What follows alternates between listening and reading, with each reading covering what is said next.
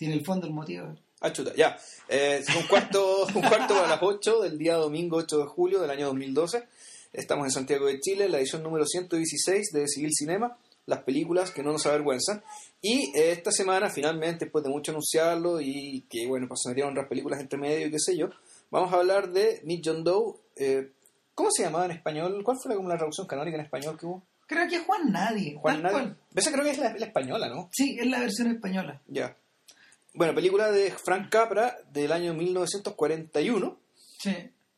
eh, que es como una de las últimas de la seguilla de obras maestras que hizo, eh, que hizo antes de la, o sea, antes de meterse de lleno, digamos, a hacer películas de, de propaganda en la guerra, ¿no? Claro, el, de alguna manera, a ver, Meet John Doe es una especie de epílogo. Ya. O sea, conserva, conserva un montón de la estructura que, que tenían sus clásicos de los años 30, pero claramente es un hijo de la década siguiente. Hmm. Y es una... A ver, si, si, uno, si uno se pone así como a bailar más, a, a jugar a jugar hilando fino, eh, Meet John Doe es como miembro y es integrante de una trilogía que, que, que está compuesta por, por ella, por It's a Wonderful Life y que está cerrada por State of the Union con Spencer Tracy. Eh, y que son. O sea, las dos películas de los extremos están concentradas también como en el interés que tienen los medios. Lo que pasa es que. eh, a ver, yo diría que yo diría que John Doe es extremadamente interesante, pero al mismo tiempo es una película muy extraña y, y de alguna manera media pifiada, tal como estábamos conversando hace cinco segundos. Sí. Eh, Es una película que uno la ve y pese al la, la, la premisa que tiene y por tanto la, la premisa sobre la cual ocurre la trama es sumamente interesante eh, en términos de sus proyecciones, en términos de en términos de lo que decía en aquel entonces, pero también en términos de lo que se mantuvo y siguió igual después. Y de hecho hay hartas películas que son herederas, pero directas de esta, o sea, que le, le copiaron que le copiaron eh, le copiaron todo lo importante en rigor. O sea, por, está, por ejemplo, era accidental, Network. eh, Network, eh, FTV, esta película sobre el reality show. La mitad de las cosas que hace Aaron Sorkin. Ya.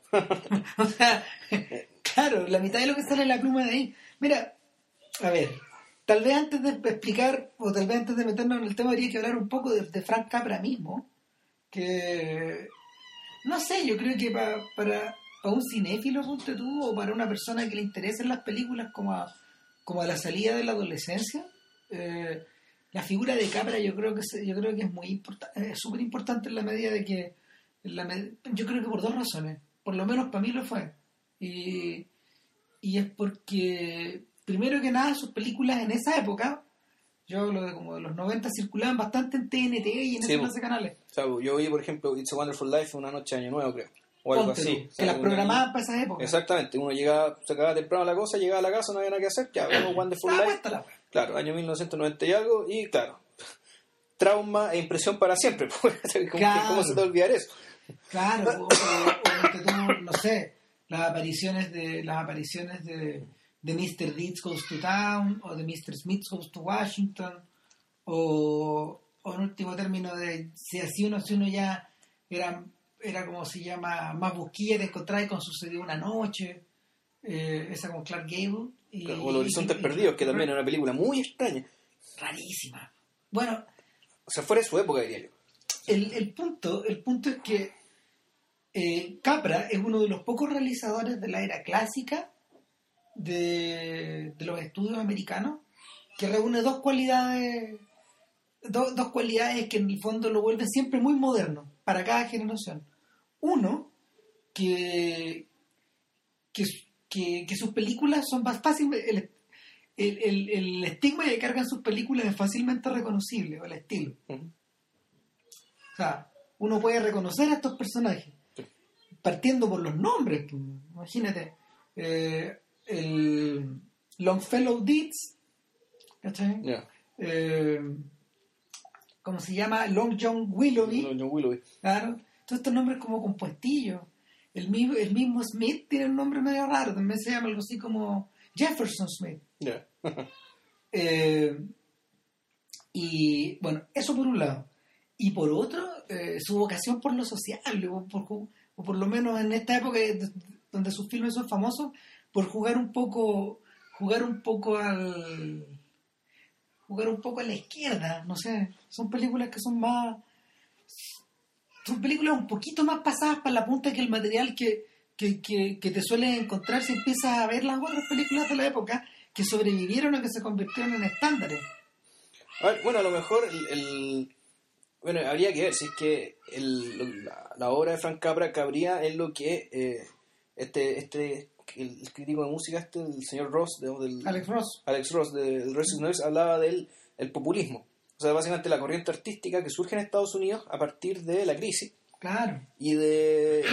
y- y- de- o sea, a partir de la crisis, eh, exaltando por una parte la figura del hombre común. Entonces, la famosa, la famosa del hombre común de Aaron Copland. Aaron Copland sería como el, el, pucha, el emblema del populismo en este sentido, en el sentido artístico, digamos, de- dentro de Estados Unidos. Y John Steinbeck lo sería Claro. por escrito. En términos término escrito, claro, hablar del hombre común, del hombre que se la arregla, que tiene que arreglarse más o menos solo, del hombre que, eh, que tiene, el hombre que también tiene, tiene virtudes y tiene las características que van a permitir que el país salga adelante, pero en la medida que se le dé espacio, digamos, y posibilidades y oportunidades.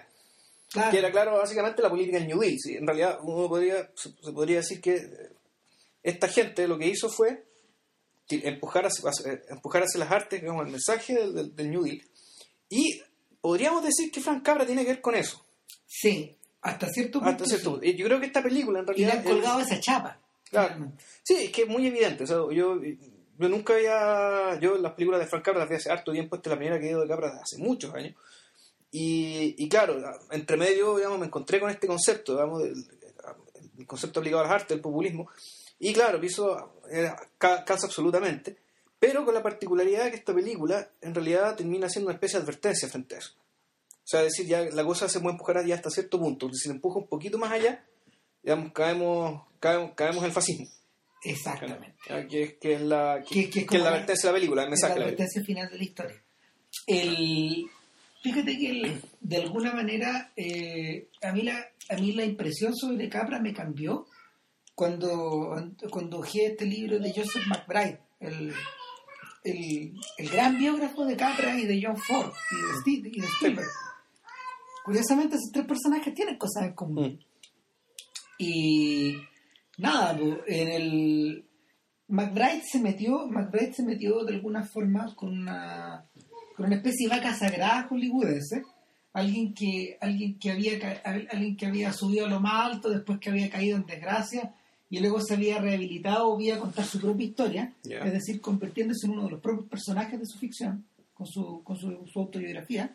La autobiografía de Capra, The Name Above the Title, es como la primera importante de un cineasta americano, Ya, desde el año como 73 más o menos. ya. Y nada, pues McBride se sumerge en eso, se sumerge en, en esta especie como de héroe juvenil que él tuvo, Ya. y encuentra cosas que no le gustan. Eh, de hecho, la biografía se llama La catástrofe del éxito. Wow. Claro. Y a grandes rasgos, la te- la- la- la- a grandes rasgos, la tesis de McBride sobre Capra es eh, estamos delante de un animal cinematográfico, de uno de los primeros gallos que logró eh, el logró logró expandir el horizonte de- del sonoro en su primera década, pero ya no sol- no solo a través como de, de la dinámica de la dinámica de la comedia o de la dinámica del musical o de las películas policiales como su- o- como solía ocurrir en esa época, sino que agregó otra cosa más. ¿cachai? Agregó un componente que es como una- es esta suerte de intangible que tú mencionabas recién, lo social, para distintas partes. Eso no figuraba en, esta, en estas otras historias. Cuando tú, por ejemplo, miras las películas de... Cuando tú miras las películas de, de Lubitsch, y por extensión cuando seguís mirando las películas de Wilder, son películas que están, están sumergidas en otra clase de obsesiones. po. O sea, el, Total, Lubitsch, Lubitsch era como una, o sea, y no hemos hablado todavía de Lubitsch, ¿no? No, no, no, nunca. no. Bueno, ya, ya, ya llegará el momento de entrar en eso, pero el punto con Lubitsch era que era, era, un, era, un, era un narrador, era un narrador nato, era una persona que en el fondo no le costaba nada ir hilvanando historias. Y de esa misma forma, eh, sus historias como que se dan un poco vueltas sobre sí mismas, pues son entretenidas, son, son alegres divertimentos. a- a- algunos más profundos que otros. Él mismo tiene su Mm. vertiente social, ¿cachai? Cuando empieza a hablar contra el fascismo. Ya. en ser o no ser, pero, pero Wilder de algún modo heredó esa misma, esa misma, esa misma facilidad para como construir personajes, construir situaciones y volverlo todo sobre, la pe- sobre, el, sobre ah, volverlo todo sobre uno mismo, sobre la persona, sobre los sobre sus propios personajes. O sea, en ese sentido Wilder agregó agregó al- a la mezcla de Lubitsch un poco unas gotitas de Hitchcock.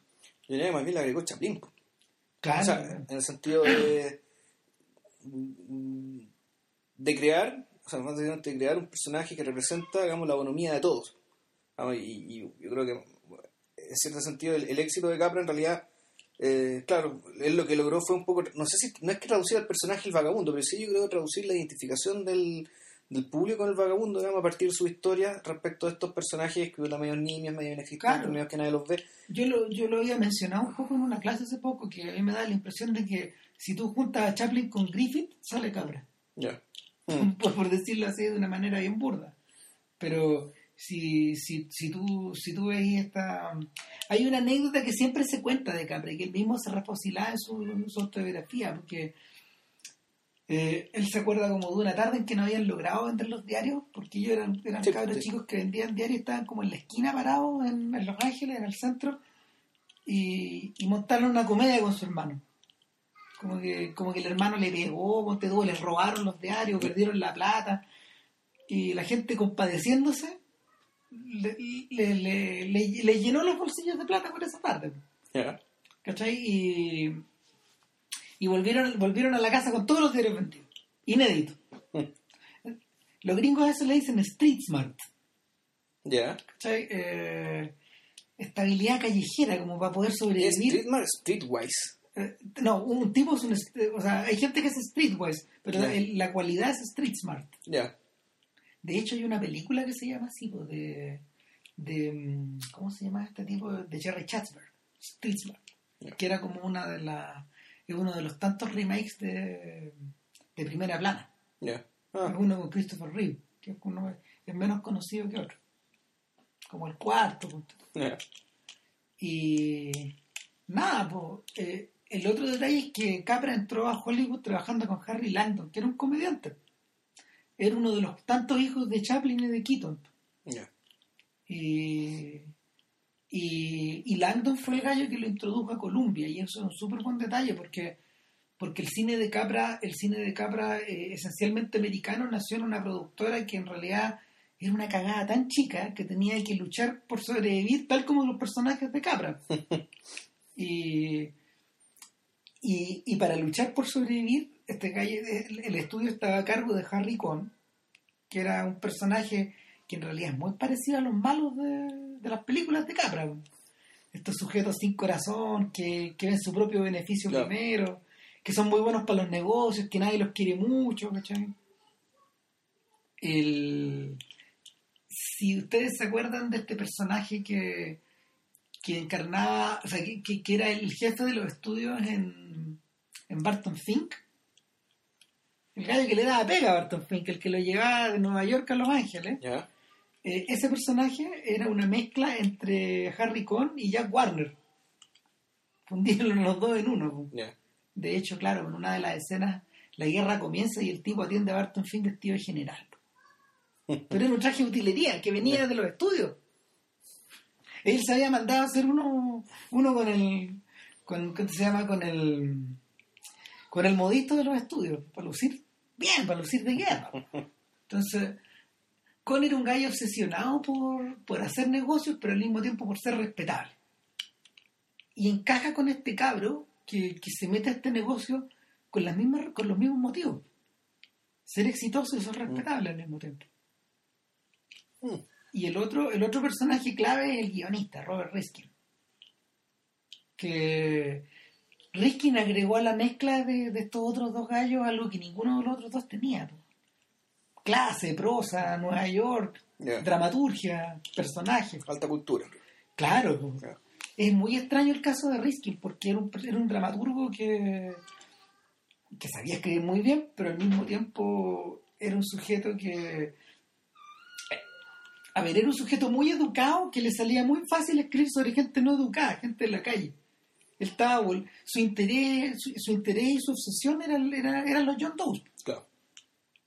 O sea, y, y si uno va mirando las películas que ellos fueron desarrollando, o sea, desde, desde que se juntaron como en el año 31 hasta que se deshizo la sociedad del año 41, te vas dando cuenta de que todo encaja, de que, de que los personajes de Risky se van volviendo, a ver, resultan muy vivos por una parte, o sea, resultan muy vívidos, como que, como que da la impresión de que son gente muy común, muy corriente, de hecho hablan como el, cuando uno escucha hablar, ponte tú a los monos, o sea, a los personajes de, de Sucedió una noche, yo me acuerdo de los monos de la Warner.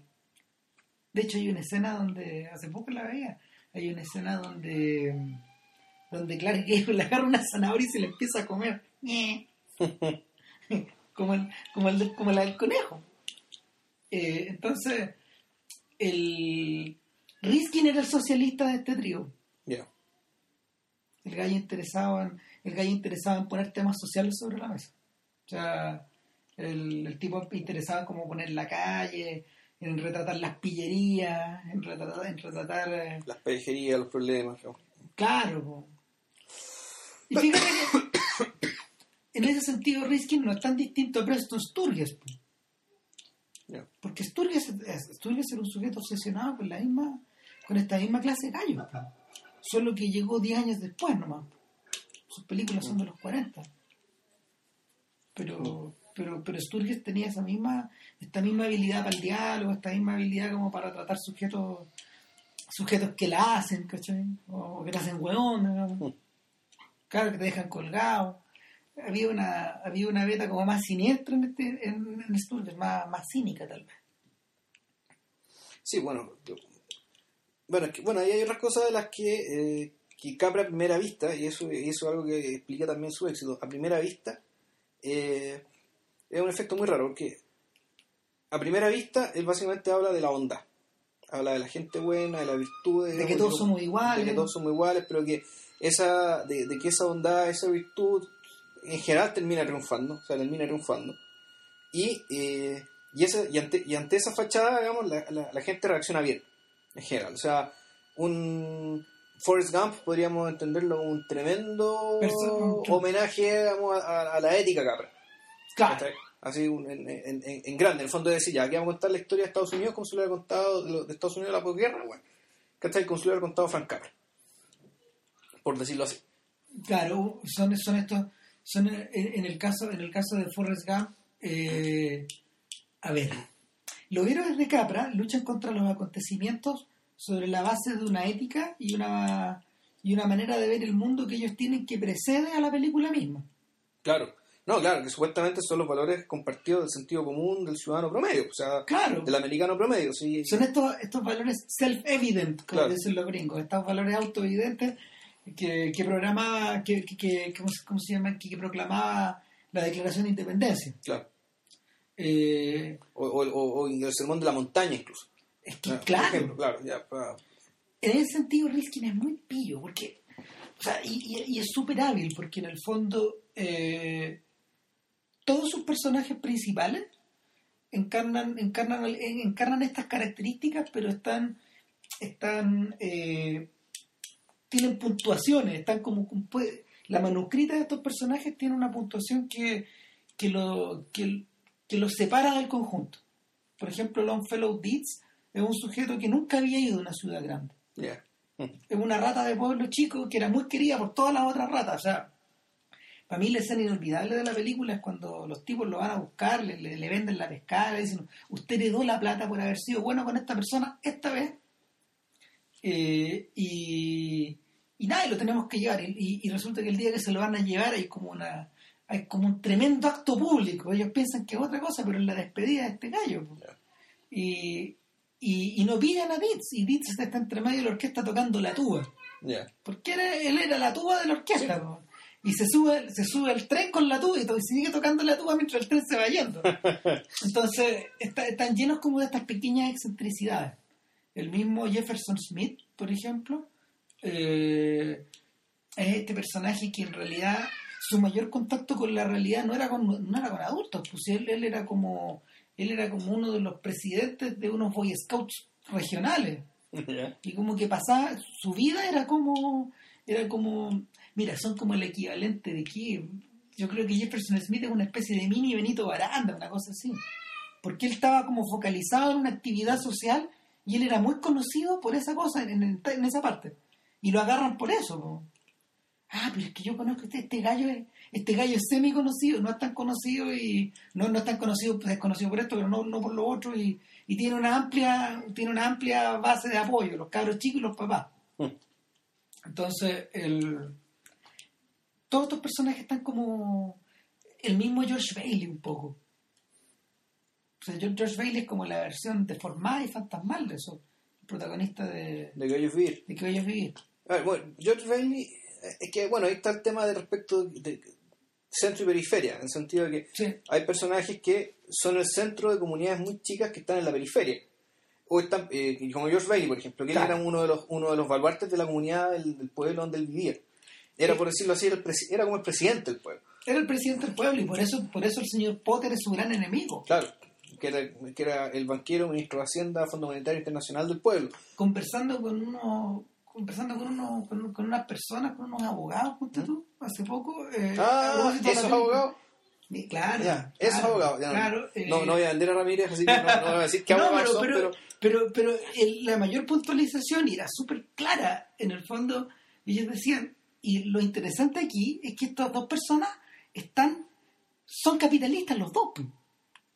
Mientras más uno la mira con cuidado, más te das cuenta Sí, de no, que en no. realidad los verdaderos valores, los verdaderos valores que, que sostiene Bailey son los del capitalismo. son, o sea, O sea, eh, eh, en el fondo él vivía de eso. Acuérdate que él tenía como una cooperativa donde ayudaban a construir casas. claro. Y, y, el, y, la, y el, el que, el que de hecho intenta violarse el capitalismo en esta historia es Potter. El día, el día que trata de el día que trata de hacer quebrar los bancos en la ciudad. Claro, quedarse, quedarse con el monopolio. Que- Exactamente. Eh, Y se queda con todo menos con la pequeña cooperativa, claro, que es la piedra en el zapato. Son los capitalistas grandes versus los pequeños, claro. en el fondo. Entonces, voluntar- voluntariamente dicen, no, bueno, los, los valores del capitalismo son capitalistas pequeños. Eh, no sé, o sea, si el capitalismo permite que, digamos, que, que los grandes se coman a los pequeños con tanta facilidad, digamos, los valores del capitalismo están con el capitalista grande. Eh, Es- es- bueno, eso es parte de la, eso es parte de la ambigüedad de la película.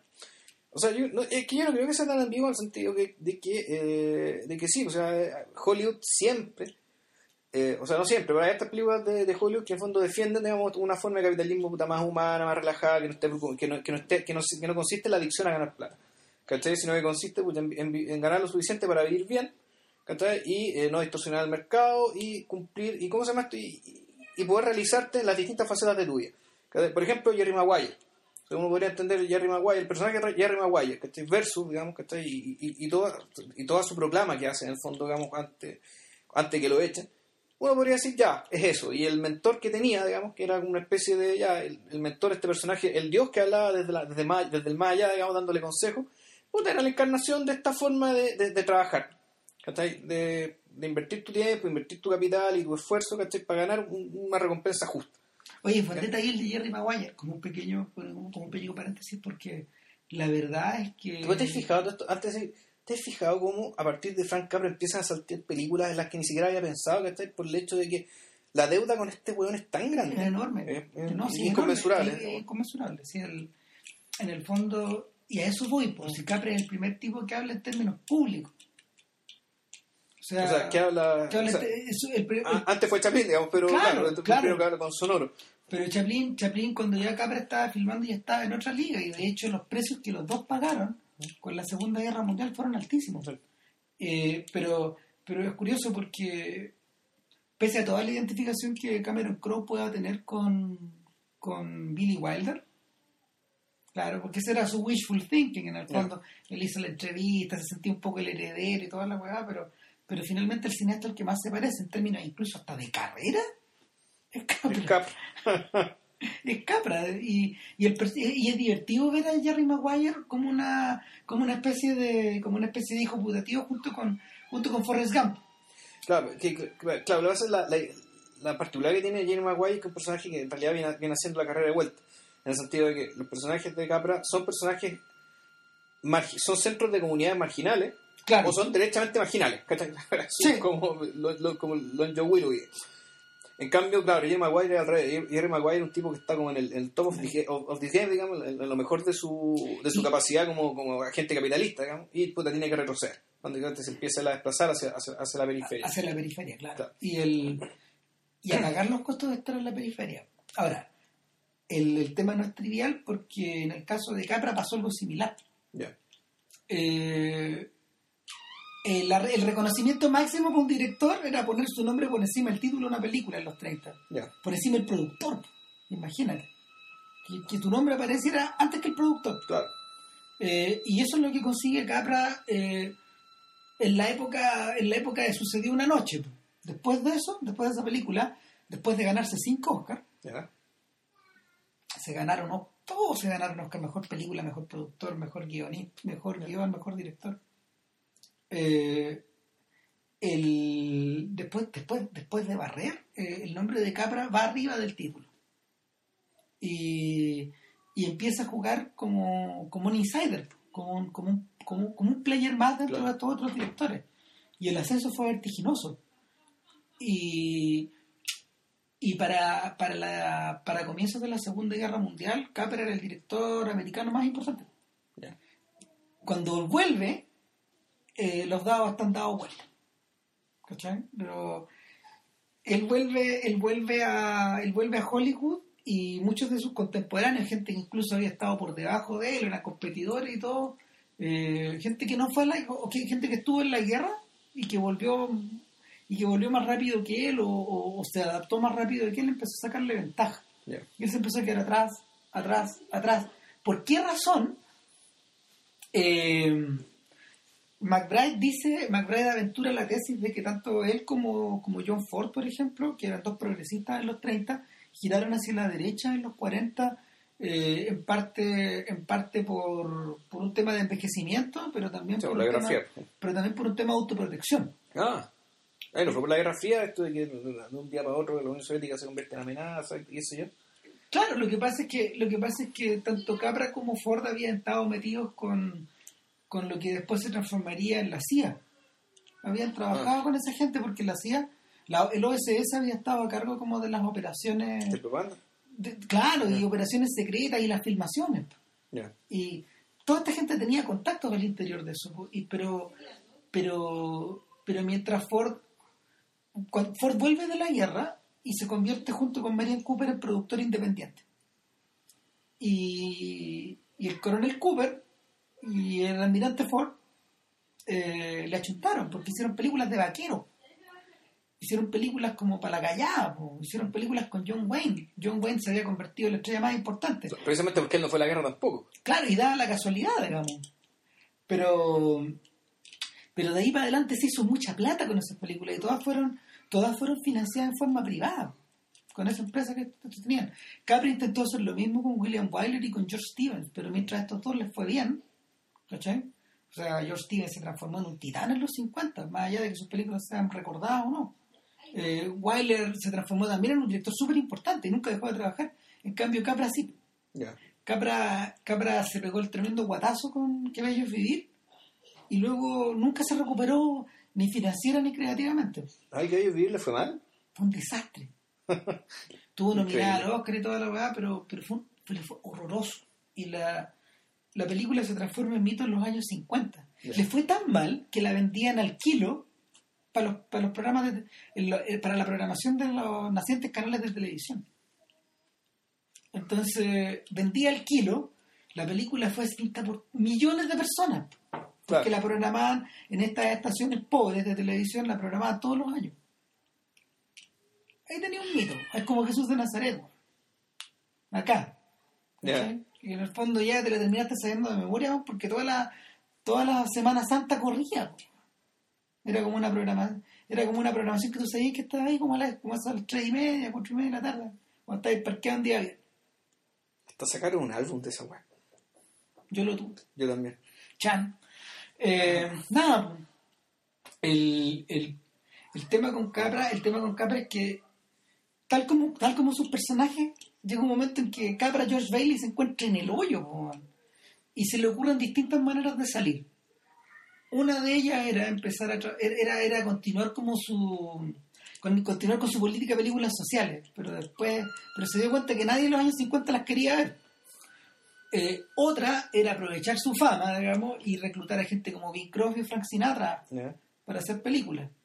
Eh, pero lo que salió de ahí no fueron las mejores películas ni de Sinatra ni de, ni, ni de, ni de Jim ya. Y, y lo tercero era utilizar la- sus contactos en el ejército para para hacer para, para cómo se llama para, para hacer contratos privados como con, con empresas como hizo Will Eisner. En la misma época en que Will Eisner el dibujante de, de The Spirit, Spirit, se, se convertía como en una especie de, de proveedor de cómics para el ejército, Capra se convirtió en, en- en productor de películas animadas, educacionales para la televisión o sobre, cacha, sobre, la, sobre la energía atómica. Eso eh, tiene una película sobre la energía atómica, otra sobre el cuerpo humano. ¿cachai? O sea, a las películas de Roy McClure las hacía Frank Capra. O sea, como que inventó. Ya.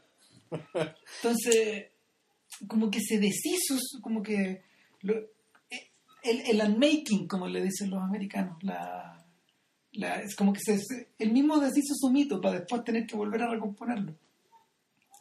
Y, y para peor, su, su, su alianza con Robert Riskin se fue a la mierda. Claro. Y justamente con Mick John Doe. Así que un buen momento como para empezar a hablar de Mick John Doe. Chuta, ya. Bueno, a ver, Mick John Doe empieza con eh, básicamente un, un cambio en un diario. En un diario se, se saca, están ahí sacando el logo con un con apunte cincel y martillo. Le dice la prensa libre, crea un pueblo libre.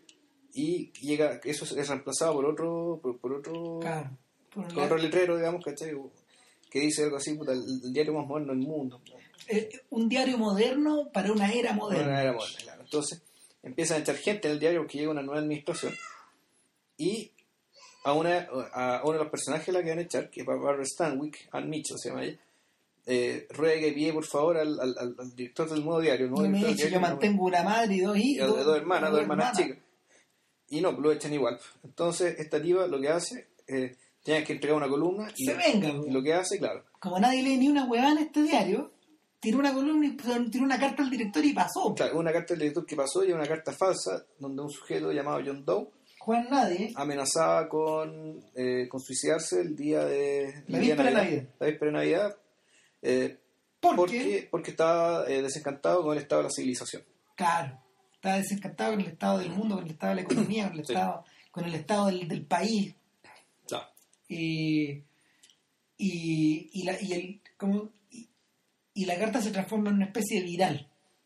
Sí. O sea, todo el mundo comenta la carta y empieza la gente a decir, oh, empieza eh, ofertas de gente of- ofreciendo empleo para John Doe. Por todos lados. Empieza gente diciendo que ellos escribieron la carta que son John Doe. Llegaron cartas de mujeres que se quieren casar con John Doe. em- empiezan a joder al gobernador porque John Doe se va a tirar de ese edificio, empieza, empiezan a joder al director del diario, empiezan a joder aquí, allá, al, al alcalde, al- a los senadores. Hay un montón de, hay un montón de información cruzada hasta que eh, obviamente los tipos tienen que preguntarle a de dónde salió la carta. Claro. Y la tipa dice, no, la inventé. Bueno, Pero, pero ¿cómo? Hay que, hay que desmentir este. Pero a esta altura la mentira ya es muy gorda. Claro, la mentira es demasiado grande y el costo de decir que fue una mentira es tan grande, la tipa los convence de que pueden hacer un tremendo negocio sosteniendo la historia de John Doe por algún tiempo. Y eh, necesitan encontrar un John Doe que, que calce, digamos, con la descripción, que calce, digamos, con lo que el pueblo americano esperaría de un héroe así. Porque John Doe a esta altura es un héroe. Entonces, puta, hacer un casting, po, entre todas las personas que dicen ser John Doe. Y aparece hasta el peor, aparecen flacos, chicos, gordos, viejos. con cara de paticulario, cara de loco, gente la más extraña, y aparece un sujeto, un regular guy, digamos, en realidad na- nada regular guy, en realidad Claro. un tipo con una tremenda pinta. En Hollywood, Eh, un regular Cooper. guy tiene que ser una estrella reconocible. Claro, era Gary Cooper. Claro, más flaco nomás. Sí, Más flaco y desgarbado. Y aparece del lado de un viejujo que parece Walter Brennan. que es Walter Brennan. ¿Es Walter Brennan? Es Walter Brennan. Diablo. Nada, pues, entonces aparece al lado de un sidekick. Que, Claro. que un- O sea, que es una pareja de vagabundos de estos que se acompañan justo subiéndose a los trenes a, a los trenes de carga abandonados. Claro, es como un hijo de los 30, es un hijo de la es un hijo de todos estos drifters que, y de todos estos vagabundos que, que aparecen también en las películas de Capra, en las anteriores. Sí. Sí, claro, ¿no? Esos estos personajes que recorren el país en tren, pues, buscando pega, viviendo como se podía. No sé, pues el, esta película que contaba la historia de eh, de Woody Guthrie, por ejemplo, esa vida. Claro. Era, era- era esa clase de vida. Eran dos vagabundos que vivían libres y que incluso el, claramente el personaje del coronel, digamos, que era el amigo de... de- de- de Él tiene una filosofía él tiene una filosofía y tiene un nombre para la gente que vive, digamos, la vida normal. Hillcroft, Hillocks o algo así. Hillocks. Hillocks, claro, Claro. son una especie de esclavos de la materia. En el fondo hay gente que está atrapada por el sistema. O sea, una vez que tenéis cuenta corriente, cagaste. Esa era como la lógica de este, de este sujeto. Una vez que tenéis cuenta corriente y tarjeta VIP, cagaste. ¿Cagaste? O sea, o- o- lo que está diciendo, el, modo de vivir de esta gente es una, una trampa. Claro. Es una trampa en la que tenéis que pegar. El- la película está llena de discursos, discursos grandes, discursos pequeños, de alguna forma la gente se comunica a través de esos discursos. Eso, eso fíjate que no era, a ver, son, son anticuados hoy, pero no era, no era una manera, a ver, en, en la primera década del cine sonoro no era una forma tan tan ajena como para poder comunicar las cosas. De hecho, las películas de Capra hoy día, en general, sufren por el momento del speech, donde los tipos se mandan un speech que es medio teatral, donde expresan como lo que sienten, o estos apartes teatrales donde en el fondo empiezan a hablar y dicen y, y tiran la parrafada. Se parecen un poco, fíjate, el, el que usaba ese mismo recurso en esa misma época era Harold Gray, en el fondo el gallo que lo inventó, el creador de Anita la huerfanita sus personajes hablaban en parrafadas así. Y, y de hecho tenía como una filosofía media curiosa, porque en realidad, según, el, según Gray, el mundo estaba dividido entre la gente que trabajaba y la que no trabajaba. y los que no trabajaban y que se quejaban, los que piqueteaban, los que hacían las huelgas, eran perversos. Eran los malos, y eran los malos de su historia. Los huelguistas, los obreros huelguistas, de, eh, Gray es uno de los grandes enemigos de Roosevelt Ya. de hecho. O sea, es un gallo interesado por lo social, pero al mismo tiempo es un gallo, el enemigo más grande que tenía el Nedil. Y, y nada, pues todos estos, todos estos personajes tenían como esta, estas parrafadas largas que soltaban, así que estaban como llenas de... Los globitos estaban llenos. Claro.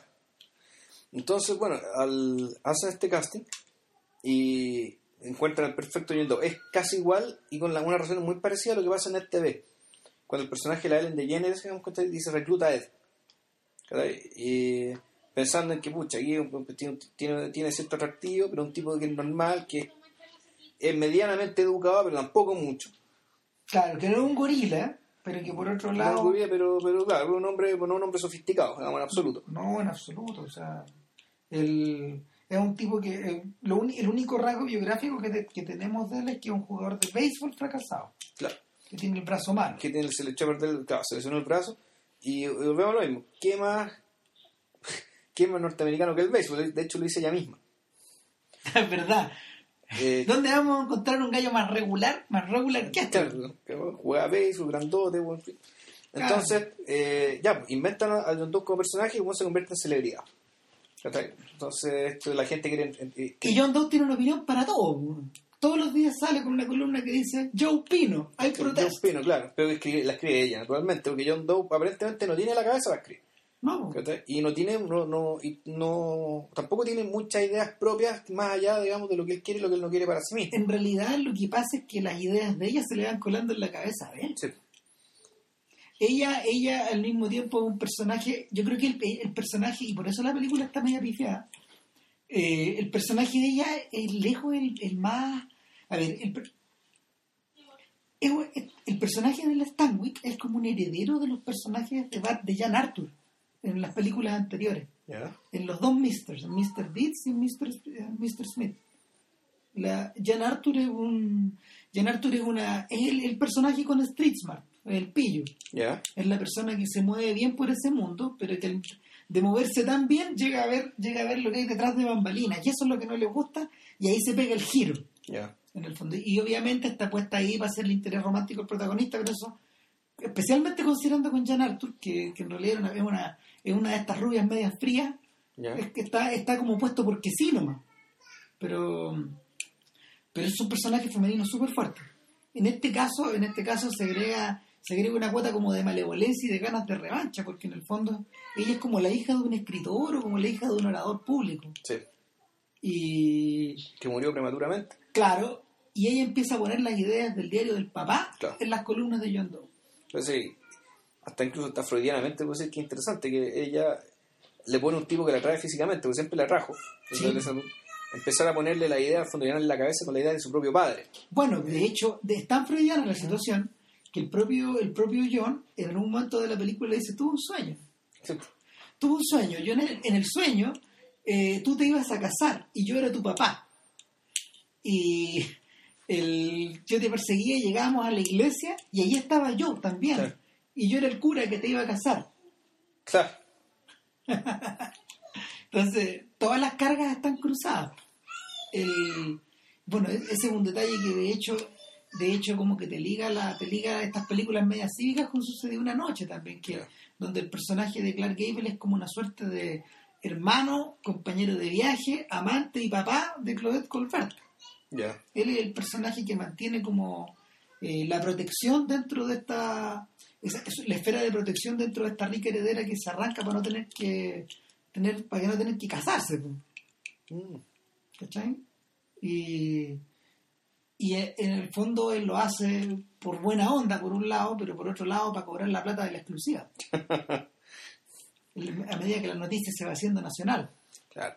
Bueno, volviendo a la película, el John Doe es celebridad nacional, eh, el fenómeno crece, crece, crece, el diario vende No como mucho. pararlo.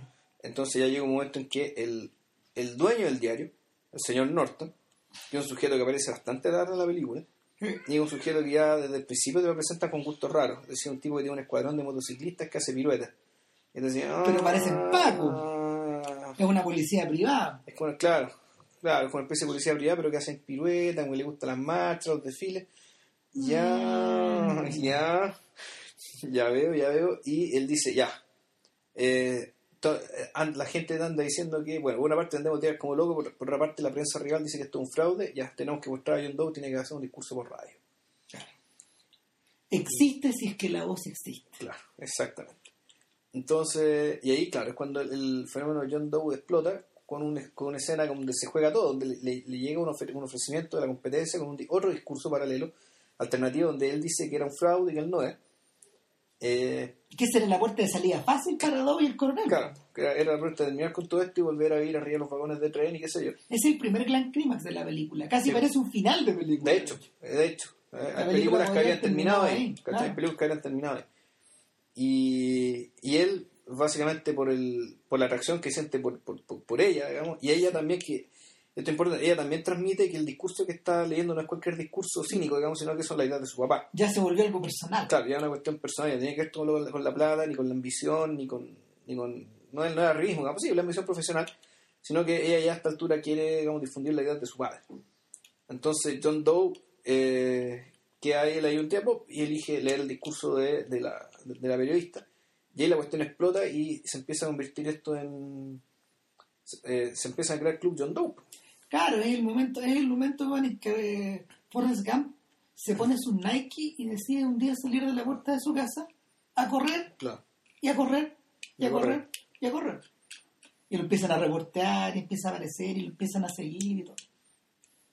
Y Sí, es que hay una escena, an- antes de que pase esto, hay una escena donde no sé si Capra estaba, si Capra estaba jugando o estaba hablando muy en serio cuando, en algún momento, cuando John Doe todavía no hace el discurso, pero ya era conocido, estaba encerrado en una pieza de hotel, él se entretenía con la gente que lo acompañaba, o sea, con el Jugando- con los pacos, jugando, béisbol sin pelota. claro, o sea, como los tenistas de Blow Up, Eh, sí. Y el- el- en, la- en- en lo que tenía, en los tenistas de Blow Up, esa pantomima de, de la pelota de tenis, en realidad, como yo lo entendí, mucha gente bien cínica dice que en realidad toda esa película fue hecha para terminar en esa escena. Que la inspiración genial de, de Antonioni era hacer esa escena. Y esa escena, al fondo, transmitiendo que todo el hype, o sea, perdón, toda la, todo el swinging long, todo el hype, toda la onda, todo esto, Era nada. era algo que solamente entendían los que estaban ahí, que para los que estaban fuera, digamos, era esto una pantomima, era era una, era, una, era, un- era un- era una pelota que no estaba, era un deporte donde no había pelota, por lo tanto esto es una cuestión que hay gente moviéndose nomás, y sin embargo la gente que estaba moviéndose sí estaba coordinada entre sí. Pero el, el corazón, lo realmente importante del asunto, es decir, la pelota, no estaba. Era una ausencia. Era, era algo que no, o era una ausencia o era algo que simplemente estaba hecho para que tú no pudieras ver. Es buena la relación porque yo creo que la, la escena parte cómica, parte divertida, pero hay un momento ya cuando hay un momento hay un momento en que la cosa se pone extraña cuando los tipos comienzan a hablar entre sí y uno de ellos le hace el quito a una pelota que no Sí, porque, la, porque la lanza pues. O sea, están todos tan engrupidos con su cuento. Y están todos tan aislados Están, aislados, o sea, están aislados, pero la complicidad es tan grande, o sea, la, la endogamia es tan grande, están, están encerrados, digamos, eh, eh, es tan fuerte de que efectivamente ya empiezan a em- em- empiezan a, a inventarse su propia realidad. O sea, una pelota que no está, pero el para ellos está. El- y curiosamente un rango es un rasgo de modernidad que el resto de la película no tiene No, Ojo. Y el. La, porque el resto de las cosas se desarrolla como en una película de Hollywood clásico. Es decir, eh, el malo ve una tremenda posibilidad, eh, fundan estos clubes John Doe a lo largo del país, Doe se arranca y Claro. termina en las manos de uno de estos clubes y ahí se enfrenta con la realidad y con esta gente que se se la compró. Claro, se enfrenta básicamente con el tamaño de su, de su propio mito, digamos, esto es como las escenas de, de Michael Mann, cuando el personaje Michael Mann se enfrenta con lo que la gente, cuando el, el personaje, el protagonista se enfrenta con, la- con lo que la gente cree que él es. Aquí pasa con John pasa exactamente lo mismo. Eh, bueno, ojo, nunca dije Ah, como, el- como la escena de Public Enemies. de Pablo Kenny o la escena de, de, de Lee, cuando Lee ve Claro. que hay dibujos de él, que él derribando un avión con los puños. Claro, Superman. claro, Ali entiende que, chuta, la gente cree, cree que yo soy algo que no soy, pero pero no puedo desmentirlo, tengo, tengo que respetar esto, ¿cachai? O sea, porque esta gente lo cree de buena fe. Y, y yo, no, yo tampoco he mentido, así que, pucha, hay una cuestión... eh, el personaje está, en fondo implica ya una responsabilidad más grande todavía de la que ya tiene. En el caso de Ali, en el caso de, el caso de Pablo Kenemi, eh, No, eso- tiene otro alcance. Eso es estupor. Eso es tu voz respecto de sí mismo, de lo que realmente ha hecho, creo yo. Claro, hasta dónde llegué, en qué me convertí, quién soy. Claro. Eh, es como el es como el momento en que es como el momento en que Little Bill en Los Imperdonables le pregunta al escritor de novelitas, bueno, ¿y, ¿y cómo retrato este inglés? Porque lo que yo estoy viendo aquí no calza con la persona que yo conozco. ¿Dó- dó- ¿Cómo comparáis una cosa y otra? Mm. Y el la realidad se le empieza como la realidad se empieza a torcer. Y, y tan torcida queda, en el fondo, que, que toda la, el- la fuerza de toda la segunda mitad de la película, o la fuerza de la segunda película que está dentro de John Doe, empuja a esta, a esta escena como media, a esta escena, a esta, a esta- a esta escena, esta escena bien horrorosa de, del meeting político. Sí. De hecho, Ah, una cosa, lo que hace no hemos explicado que, bueno, importante, los principios de John Doe son básicamente, oh, ¿verdad? básicamente, eh, luego, conoce a tu vecino, sé solidario con aquellas personas que no conoces, pero con las cuales, con las cuales compartes tu vida, que la gente que vive al frente, que vive al lado, que vive en la esquina, tus problemas también son los problemas de él, Claro. y, y en la medida de que si se conocen y se pueden ayudar, todos van a poder vivir mejor. Claro, esto no implica, menos, esto no implica, esto no implica ni prestar plata, ni ir a ni, ni votar un- ni cómo se llama, ni, Ni- dar tu voto a un político. Claro. De hecho, los políticos no pueden formar parte Parte de los de clubes. los clubes. Eh, y se empieza a crear como esta especie de esta especie como de capital humano al lado que Capital social, en realidad. capital verdad claro, claro, capital social que, que Norton que Norton lo ve con los cachos así de grandes en la cabeza. Claro, entonces él decide, ya, yo voy a hacer que John Doe y empieza ya a maquinar con todo el apoyo que tiene, que son puta, no sé cuántos millones de personas, eh, diga que vote por mí. la imagen de- del estadio lleno es como lo de una convención demócrata o republicana. Sí, Es exactamente igual. tal cual. Con los caucuses y todas esas huevaditas, digamos. Y todo esto, porque en el fondo la gente se, se agrupa y mandan delegados de los clubes de todo el Sí. país. Hay como cuántas, 15.000 personas. 15.000 personas. ¿Un lugar en el Madison Square Garden? ¿no? Claro, pero, pero Ah, no, era un lugar abierto, no un estadio de béisbol. Claro, era un, era Era un- un estadio de era- béisbol. era un diamante de béisbol Mm. y, y la escena es bastante increíble porque además llueve. Sí. Yo una vez vi esa escena restaurada se ve increíble. No, la copia ordinaria que vimos nosotros. No, pues ese es el otro detalle. Oye, no te muráis, bicho. Cof, cof. El- Bueno, de ahí que encontrar en que me reemplace para el podcast. no, no, es que no voy a poder terminar el diablo. Tenéis que terminar de jugar diablo. Sí, es verdad. El diablo me tiene así. Y, Nada. El, el punto es que una vez John Doe llega a ese, llega a ese estadio cuando ya todas las cuando, cu- cuando ya todas las cortinas que tapaban la verdad se cayeron. Claro. Él se dio cuenta de que lo está, de, de que es un monigote. Claro. Él se dio cuenta de que ella escribió el discurso. De que ella escribió el discurso donde a él le piden, donde él tiene que decir que apoyen al candidato, al, candidato, al, al A dueño Norton. del diario, Gama Norton, A mi amigo Norton. Claro.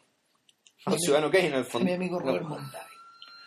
Bueno, y... Entonces él se desencanta de Norton, se desencanta de ella, De de Mitchell, y, pero él va, y aquí claro, él Va a contar la verdad. pero antes de eso va a la casa de Norton, le echa la foca a Norton y a todos los socios que básicamente se están repartiendo el país. Eh, después de la elección ya segura, eh, porque John Doe le iba a decir a la gente que votaran por él. Entonces, bueno, ya se estaban repartiendo el país, lo estaban negociando, digamos, están, estaban ahí negociando coimas, negociando pitutos, negociando favores. Oh, Eh, You're gonna be taken care of. Claro. Esa es la frase que más se repite. O sea, vamos a cuidar de ti. tenemos, te- tenemos que cuidar, claro. Claro, tus intereses van a estar protegidos. Claro, y, y ella estaba ahí también, eh, porque en el fondo ella se- asciende tan rápido que la convierte en poco menos que en socia de toda esta cuestión. Claro. Entonces, aquí, aquí están las cosas que ya tú decís, aquí empieza la película, empieza a fallar. Por una parte, el personaje de ella, eh, esto ya no tiene que ver con actuación o no, o sea, Barbara Stanwyck hace de Catherine Hepburn antes, de, antes o simultáneamente a Catherine Hepburn, en rigor.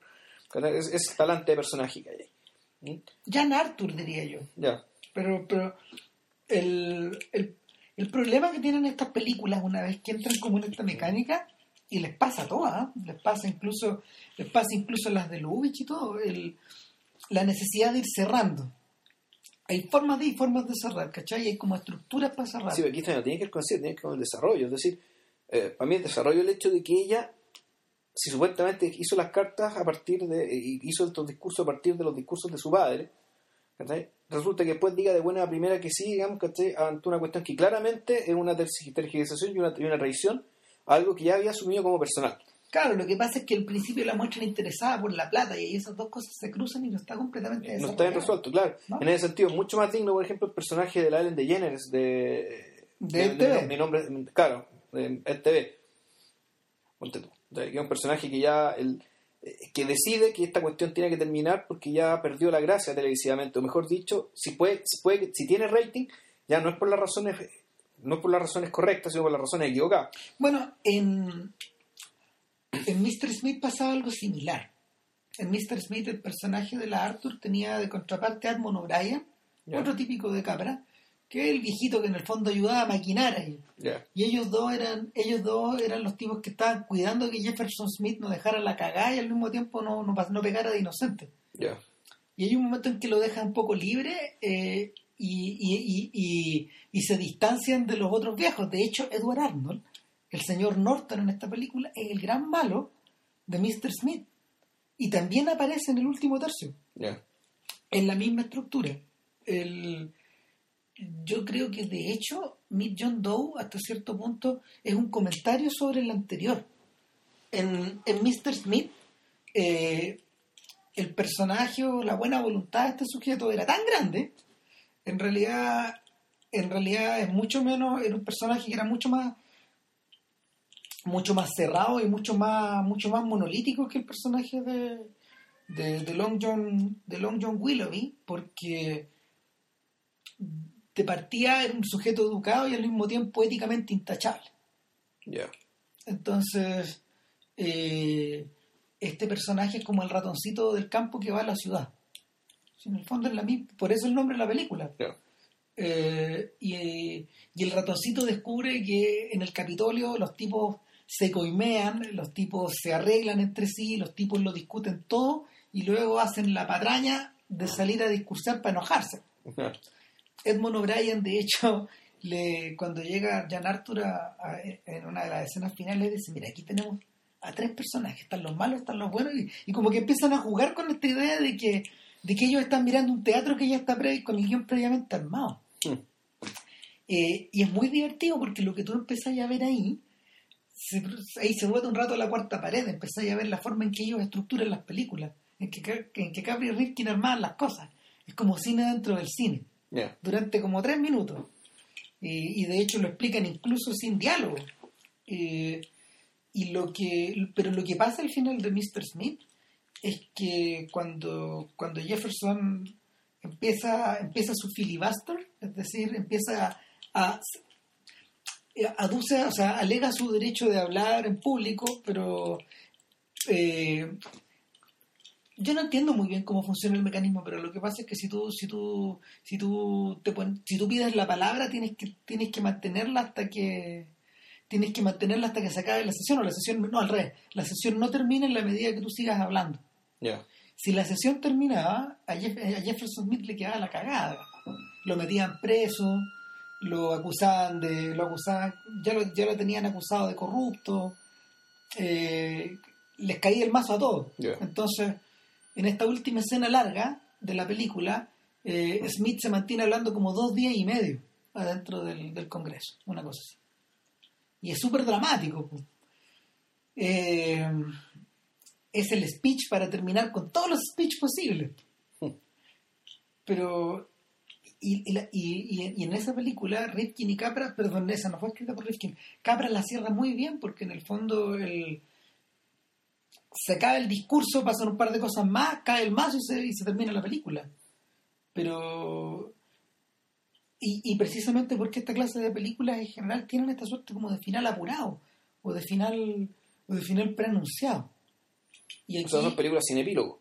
Sí, son, son como de teatro. Se cierra la cortina y se acabó la obra. Y vienen los aplausos. Eh, y en el, en el caso de. No sé, mira, si, esta película la hubiera, la hubiera hecho Hitchcock, la gran escena del, del estadio hubiera sido la culminación. Sí. Y hubiera terminado como en un epílogo corto después. Si esta película la hubiera hecho si esta película, ponte tú, no sé, la hubiera hecho Fritz Lang, la película sacaba la escena en el estadio, como, o no sé, el, la gran carga que tiene esta cuestión es que no la solucionan ahí, con la caída de...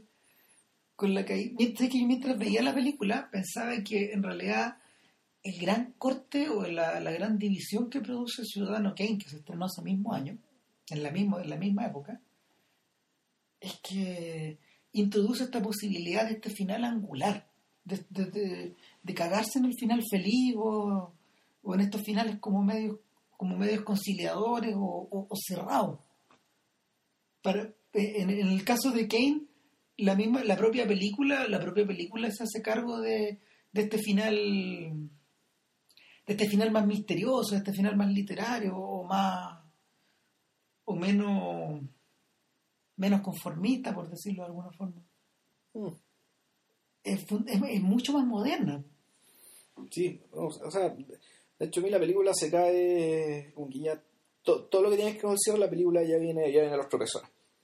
Sea, es lo que a mí respecta. Es decir, sí, el, estamos de acuerdo el personaje eh, es derrotado por su enemigo en, la convención es desenmascarado como un fraude por el mismo tipo que lo levantó como fraude porque, para evitar que, que, lo denunciaran, a él. denunciaran a él digamos por tratar de crear básicamente un, un, tercer partido un tercer partido eh, un tercer partido que claro que habría sido así populismo seca es decir populismo personalista no vamos a decir nazismo pero cerca de yo pensaba, yo pensaba en en la película no hay negros aparece un puro negro en toda la película claro no no, no, no, no, trata sobre ese tema. Mm. No, no, quita ni pone. El, yo pensaba en la figura de Lindbergh, fíjate. Ya. En, esa clase de persona. Y de hecho, que no extrañe, pues cuando, cuando Billy Wilder quiso filmar a Lindbergh, ocupó a James Stewart, un sujeto como de tipo físico medio parecido. Ya. Que no tenía nada que ver con el, con el tipo como medio, medio sueco de, de Lindbergh mismo. Bueno. ¿Por qué mencionamos el caso? Porque Lindbergh fue uno de los posibles candidatos, se mencionó como posible candidato a la presidencia en los 30, fíjate. Y tenía inscripciones cuasi nazi. Tenía alguna tenía tenía inscripciones como más fascistas, tenía simpatía por por la Alemania de la época y todo. de hecho está esta novela de Philip Roth, ¿cómo se llama? Eh, ni me acuerdo, creo que se llama algo así como eh, la, la consigna de América, la, conspiración, no sé qué, ni me acuerdo en, la, en, en, el, en el libro en el libro cuenta la historia de una de una de una Norteamérica alternativa con Lindbergh como presidente. Ya. Ah, La conspiración contra América. The Plot Against America. The Plot. The Plot Against America se llama. Claro, y, y imagi- es una ucronía que imagina eso. po. El, yo siento que, yo siento que la, lo choro de esta historia es que tanto Capra como Rifkin en esta última, en esta última colaboración los gallos perciben que en el fondo parte de la parte de la pomada que ellos mismos habían estado vendiendo durante esos 10 años, porque se cumplían 10 años de su colaboración, terminaba en esto, o corría, o, o- o deformada podía terminar así, ¿cachai? Podía convertirse en una exaltación de, podía, este- estas ideas populistas o estas ideas como de la, de la, de esta especie como de Norteamérica ideal que existía en las películas de ellos, de, Claro, o sea, esto como, el- por una parte, la exaltación de la élite. O sea, el populismo consiste en, perdón, no es la exaltación, no, lo contrario, en la, en la crítica, digamos, la denostación de la élite. claro, En general, la élite de cualquier tipo. Ahora, en el caso de la gente izquierda, claro, partía por la élite económica, o sea, por los banqueros, qué sé yo, pero fácilmente podía decir, bueno, la élite política también, de, y eh, eso implicaba la élite política, eso implicaba el sistema de partidos políticos, y ahí, de, ahí, de ahí nos pegamos el salto ya al golpe Estado, digamos, ¿cachai? O a, claro. O sea, el, o a los movimientos, o, esto- o un movimiento que, eh, un movimiento básicamente presente de la democracia. Eh, en el caso de, eh, el tema este del populismo, digamos, de la, de la exaltación de, como tú decís, la, esta América, pues, la- no sé si es la América ideal, pero sí es como la América, No, este- la América promedio, esta América promedio, este mundo, este mundo como de ciudad de granjeros. claro, y, y que además, y que además presupone que todos más o menos piensan igual y tienen los mismos valores, y, y ese es como el, el- Y lo- que todos son blancos. pues. Claro. Ojo, por eso el tema de los negros, por eso no están. y por eso, por eso no están los negros. Entonces está, en el fondo, se- el pensar así termina prefigurando, digamos, y suponiendo que hay una especie de comunidad ética de valores única, digamos, que hace que el país, que hace que el país sea bastante más uniforme en lo que se cree y por tanto eh, es un país donde eh, se puede suprimir la diferencia, digamos, cuando se entiende por diferencia toda aquella desviación de estos supuestos valores, digamos, ¿cachai? fundacionales por una parte, pero además que están compartidos por todos. digamos, Esa es como la que, es la, que, es la- que esa sería la falacia. Finalmente tragarse, tragarse, tragarse esa falacia en el filme equivale a tragarse los discursos, a tragarse esas columnas, a tragarse al pie de la letra todas esas cosas. Claro. Y en el fondo la gran lucidez de la película, en la, en la escena del estadio, eh, es dar vuelta el juego. po. O sea, todos estos sujetos que aman a sus vecinos están ahí para aclamar a una persona por encima de todo y lo que se canta, lo que se canta, esta, esta canción of the I Sing que cantan, ¿ya? esta- no es con la melodía del God Save the Queen. Es que, eh, lo- bueno, ahí tengo mis dudas. El, parece que Estados Unidos en realidad no tiene más de un himno nacional. De hecho, Estados Unidos, cuando tú para la época de, la, de las Olimpiadas, ahí tuvieron como, de, entre comillas, decidir por un himno nacional. Pero Sí, yo me acuerdo que en Peggy Sue, su pasado a la espera, en Peggy Sue, el himno que cantaba ellos en el colegio, parece que también era el himno británico. O sea, era, la melodía del himno británico, o sea, este mismo himno. Sí, po. ¿cachai? Que es distinto del... Tiene otra letra nomás. Que, no, y también otra melodía. Mm. Sí. ¿Cachai? El- Que ese, que Sí, ese es como pues. entre comillas, el, el himno, digamos. Claro. Pero el, el tema es que Estados Unidos tuvo más de un himno. O, o canciones que lo representan como país. Finalmente, finalmente parece ridículo exaltar a un hombre por encima de los demás, en, el, en este caso de John Doe, si finalmente todos somos iguales. Claro, que aparte John Doe precisamente, y lo ridículo de todo es que John Doe es precisamente, es por su nombre lo indica, digamos, y surge precisamente por ser el hombre promedio.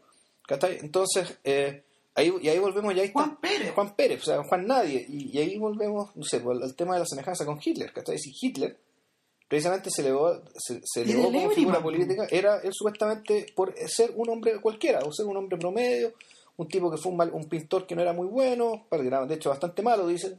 Y Todas las pinturas no son tan malas. O sea, No. tampoco es la gran cosa, pero... pero, No, pero no- está dentro del, está dentro como de la, está dentro como de todos los lugares comunes que los pintores pintaban en esa Sí. era. po. Claro, había sido suboficial del ejército, condecorado en la guerra dos veces, eso, eso- eso es cierto. Mm. Pero claro, o sea, no era un hombre, no era un hombre particularmente educado ni No, nada. era, como de una cultura media promedio, con gustos, con gustos musicales medio refinados, pero era, un- era una, era una persona que sentaba en galería. Claro. Entonces, y él y su figura política era se creó a partir de ahí, o sea, a partir de su carácter promedio, de hablar en nombre de los promedios, hablar de nombre de hablar en nombre de aquellos que estaban, que eran desplazados, que eran olvidados, que pagaban los costos de una guerra de, malas decisiones tomadas por la élite.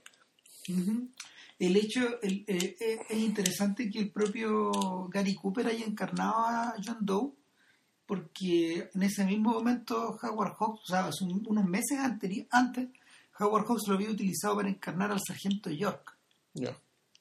Que, que también obedece a esta misma idea. Esta idea como de encontrar un hombre promedio que tiene como alguna cualidad especial y elevarlo por encima de lo.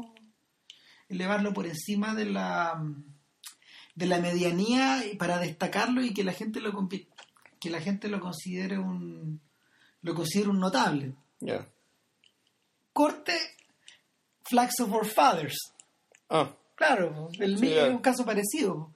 Esta misma idea de agarrar a estos sujetos que supuestamente enarbolaron la bandera de Iwo Jima, pero que en realidad era la segunda foto, no la primera, eh, y convertirlos en unos héroes nacionales para recaudar fondos de guerra. Bonos de guerra. claro. Claro, eh, la mirada sobre que Eastwood tira sobre eso tampoco es muy distinta. No. Y también es un hijo de estas cosas. No, claro. No, bueno, nos ponemos a hablar de las películas que básicamente que se centran en acciones comunicacionales. Eh, puta, la lista no termina nunca. Fíjate que, fíjate que la, la, mayoría, yo no, yo no he visto The Newsroom, la nueva serie de Aaron Sorkin, pero la mayoría de las críticas se dirigen hacia la hacia la mirada retrógrada, retrógrada que, él, que él tiene de, la, de los medios de comunicación masivos. ¿Ya? ¿Retrógrada en qué sentido? Eh, es retrógrada eh, eh, para, la, para los tipos que la están criticando porque en el fondo el, Jeff Daniels, el protagonista de la historia, hace una tremenda... Hace una, hace una es un personaje que tiene una tremenda perorata acerca como de...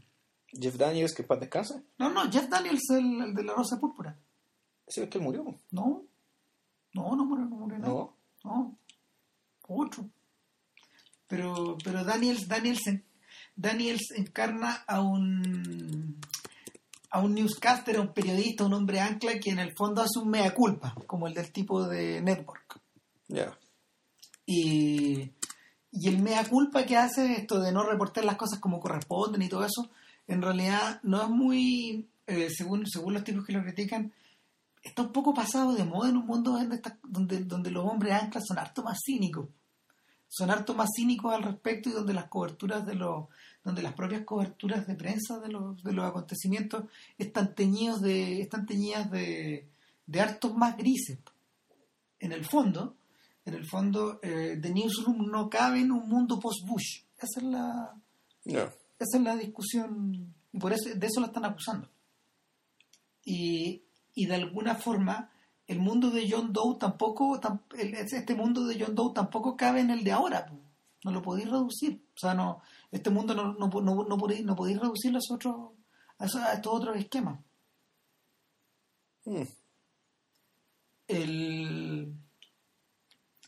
Divertido porque en el fondo, en el fondo Sorkin, que es un escritor que toda la vida estaba interesado como por los procesos de lo que sucede por detrás, fascinado por las bambalinas, eh, de alguna manera tiene ese punto de contacto con Capra y con Riskin.